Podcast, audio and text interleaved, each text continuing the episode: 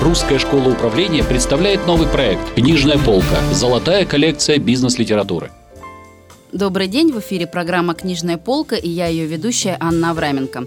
И сегодня в студии мы с преподавателем Русской школы управления, бизнес-консультантом в сфере стратегического маркетинга и франчайзинга Дмитрием Мо обсуждаем книгу «Иметь или быть» известного мыслителя и психолога Эриха Фрома. Уважаемые слушатели, в нашей сегодняшней программе парадоксальный момент. Прожженный практик-маркетолог рекомендует нам с вами прочесть философскую высокодуховную книгу. Дмитрий, здравствуйте. А, здравствуйте, Анна. А, многие мои коллеги после прочтения этой книги говорили о том, что она переворачивает сознание, меняет мироощущение, меняет миропонимание. С вами произошло что-то подобное? Слушайте, ну да, бесспорно произошло. А, и, и не только после этой книжки, у Эриха Фрома на самом деле серия книг э, чудесных. А отдельно для жизни стоит прочитать «Искусство любить». Вот это просто это must have, как говорят за границей. Мы знаем с вами, что Эрик Фром – психоаналитик, философ, ученик Зигмунда Фрейда. И в книге действительно много психоанализа. Она исследует вопросы духовной сферы человека.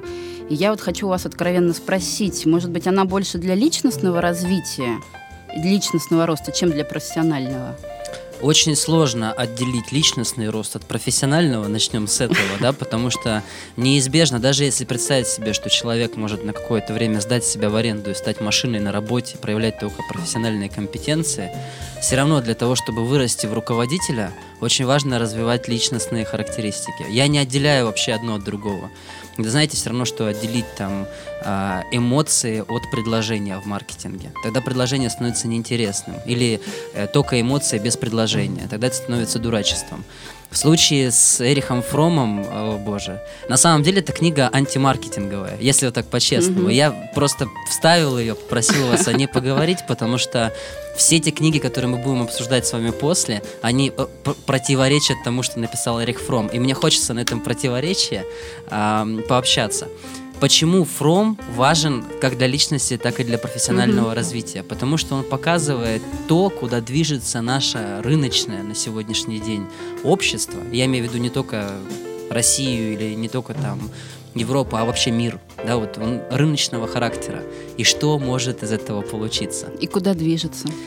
А, ну, мир движется в сторону, так как книга называется «Иметь или быть», угу. да, Почему Фром ее написал? Потому что он был очень сильно озабочен тем, что мир движется в сторону иметь. Тем, что э, эта парадигма начинает захватывать все больше и больше области э, даже личной жизни человека, уже не говоря там про угу. индустриальную или торговую сферу, да, то есть, а вот именно конкретно личность, да, что мы начинаем думать на тему того, что мы можем иметь любовь, мы можем иметь э, другого человека как э, ну раба, то есть работника, да, если по-другому mm-hmm. сказать, и он почему-то продал э, себя, да, то есть вот такие вещи очень тонкие на грани обсуждает э, Фром, он показывает, откуда это выросло. Mm-hmm. И он же дает э, в книге некие прогнозы по развитию общества, О, да, да, безусловно. Да. безусловно. А как, как маркетологи, да, могут эту информацию эту использовать? Ну, э, я вам скажу так, маркетолог должен эту информацию использовать, для того, чтобы балансировать свои идеи и манипуляции. Потому что маркетинг, хотите вы этого или нет, манипулятивная наука.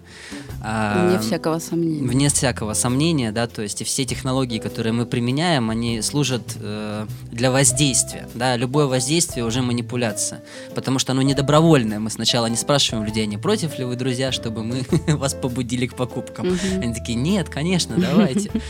Поэтому а, Афром как раз-таки маркетологом может показать такую сторону вопроса, что человек, да, несмотря на то, что мы живем в рыночном обществе, все-таки существо, которое ориентировано на бытийность, несмотря ни на что.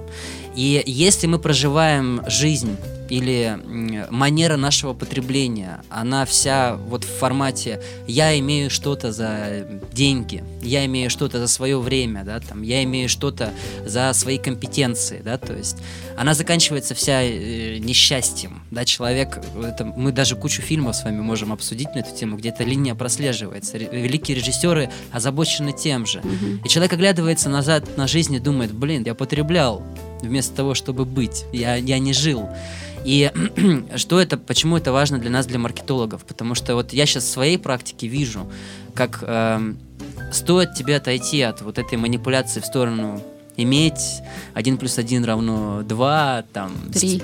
Ну нет, оно равно 2, потому что все-таки один якобы подарок, поэтому, ну не суть. И вот таких простых как бы э, вещей в формате иметь, да, то есть обладание, и перейти в формат э, друг. Наш бизнес создан для того, чтобы ты мог свой образ жизни либо подчеркнуть, да, то есть, либо там, если это ресторан, проводить часть своей, То своей такие жизни. миссионерские акценты. Да, и сам бизнес ориентировать на то, чтобы создавать для человека пространство для бытия, не место для потребления, а пространство для бытия. Да? То есть, если сейчас вы вдумаетесь на самом деле, То есть это некий такой духовный, получается, маркетинг. кон- ну, можно сказать, да, Ценностный. да, вот я просто хотел Мгм. к этому сказать, что из э, Эриха Фрома на самом деле появилось вот это понятие ценности, да, то есть что эта самая ценность, она не может быть меновой единицей, да, то есть вот я даю тебе деньги, ты даешь мне ценность. Не, никогда так не бывает.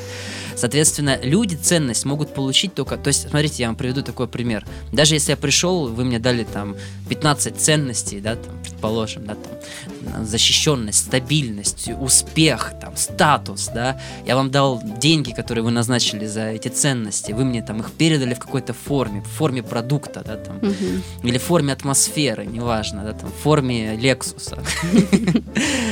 И я как бы еду, но при этом при всем моя бытийность внутренняя не соответствует данному, ну, автомобилю, скажем так. Мгм. Видели таких людей? Выходит как бы человек из Лексуса, а он одет как Ваня из деревни. Понимаете? И- Бывает, да. ну нет, такое не то, что бывает, такое происходит сплошь и рядом. Скажу, тем более, чем успешнее бизнесмен, тем он проще по бытийности. И ты смотришь на это и думаешь, а как так получается вообще? В чем несостыковочка? И человек, более того, который вылазит из Лексуса, чувствует, блин, как-то не то пальто. Мне бы трактор. Есть такое волшебное слово конгруентность. Да, конгруентность Мгм. есть, да, это из э, нейролингвистического программирования, действительно есть такое понятие. Но э, это все выросло вот из Фрома, да, и НЛП, кстати, тоже выросло из Фрома, если вы знаете.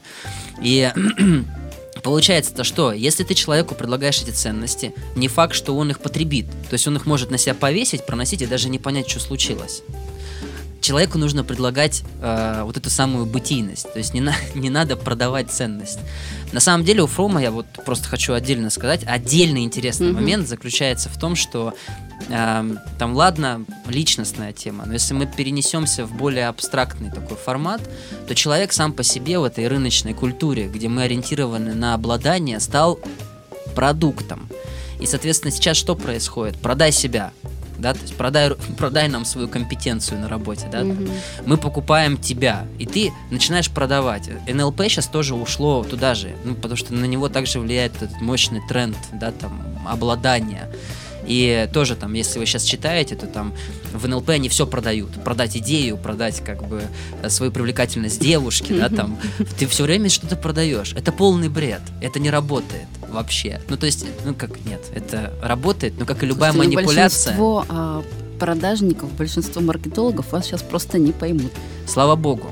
Пускай иду читаю Тереха Фрома. Если вы меня, друзья, не... внимание, друзья, я обращаюсь к вам, там, по ту сторону. Если вы не понимаете, о чем я говорю, значит, вы не читали Эриха Фрома. Потому что Фром раскрывает такую очень простую идею, что э, можно себя продать, да, или можно заставить человека обладать чем-то, потребить это, да, вот с позиции иметь, я хочу это иметь. Я хочу иметь три- знание трех языков. Я хочу иметь красивую жену. Но, как и любая манипуляция, это она конечна. Вот в этом а, основная идея Фрома, ну, как я ее понял, Мгм. конечно же, как любая книжка по психологии, это спорный момент. Но, на мой взгляд, основная мысль, которую вот из Фрома я вынес, что вот это иметь, оно конечно всегда. И оно заканчивается очень быстро. А бытийность, раз ты стал кем-то, у тебя этого не отнять. Это невозможно сделать. Раз ты стал статусным, не купил его там, не навесил на себе знаки статуса, то у тебя это не отнять. Э, Я слежу за разными тренерами. Есть как бы те, кто как бы купил эту статусность да, и продал ее дальше. да. Бизнес-тренеров, да, вы имеете в виду? Да, Мгм, мгм. да, там бизнес-тренеров, там консультантов, в общем, вот этой всякой как бы братьей чудесной, куда я тоже как бы приписался. Черт. Но тем не менее, да, я слежу за ними а, и вижу примерно следующее, что есть люди, которые там, вот, например, Радислав Гандапас, знаменитый пример, Да, многие его знают.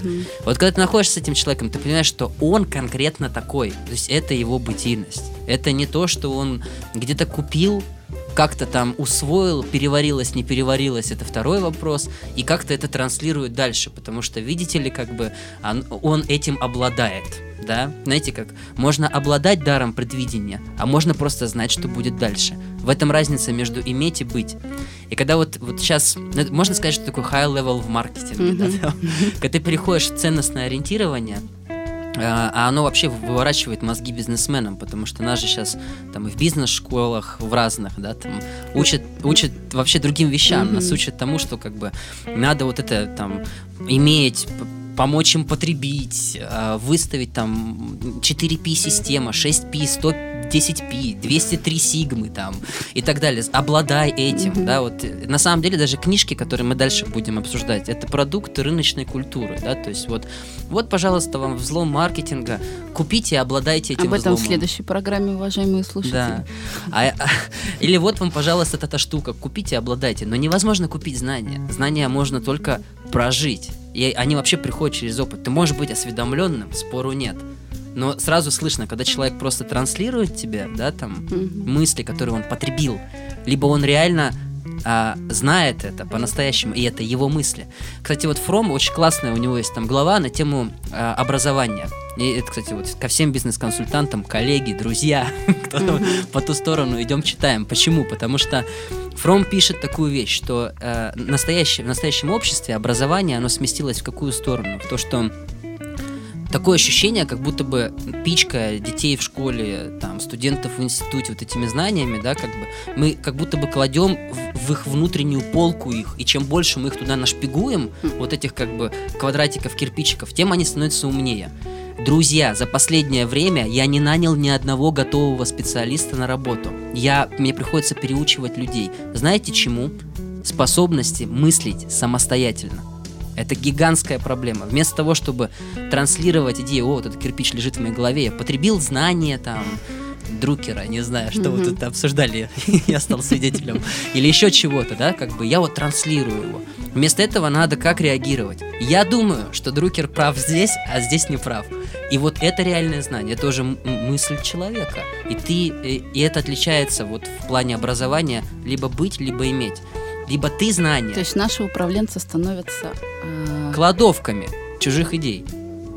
я это называю управленческой импотенцией, пардон. Ну, да. Жестко, наверное. Но, это правда, так и есть. И, к сожалению, когда ты сталкиваешься с людьми, э, ну, там, я вот очень часто сталкиваюсь с топ-менеджментом, с генеральными директорами, собственниками, они тебе говорят, а вот мы там, вот в книжке написано так, так, так, так, так. Я говорю, друзья, очень классно, только это не работает. Они такие, почему? Я говорю, ну, потому что, например, есть три фактора, по которым может э, работать или не работать знание. Во-первых, есть я как личность, я либо согласен, либо нет. Во-вторых, есть место применения этого знания, подходит или нет. И в-третьих, есть люди, которые это знание будут как-то употреблять. Не сводятся вместе, не работает вообще. Уважаемые слушатели, мы, к сожалению, вынуждены завершать нашу интереснейшую острую беседу с Дмитрием Мо, преподавателем Русской школы управления бизнес-консультантом в сфере стратегического маркетинга и франчайзинга. Дмитрий, большое спасибо за интересную беседу, было очень здорово. В студии работала Анна Авраменко. Слушайте рубрику «Книжная полка» на сайте Русской школы управления. До новых встреч в следующих выпусках. Русская школа управления представляет новый проект «Книжная полка. Золотая коллекция бизнес-литературы».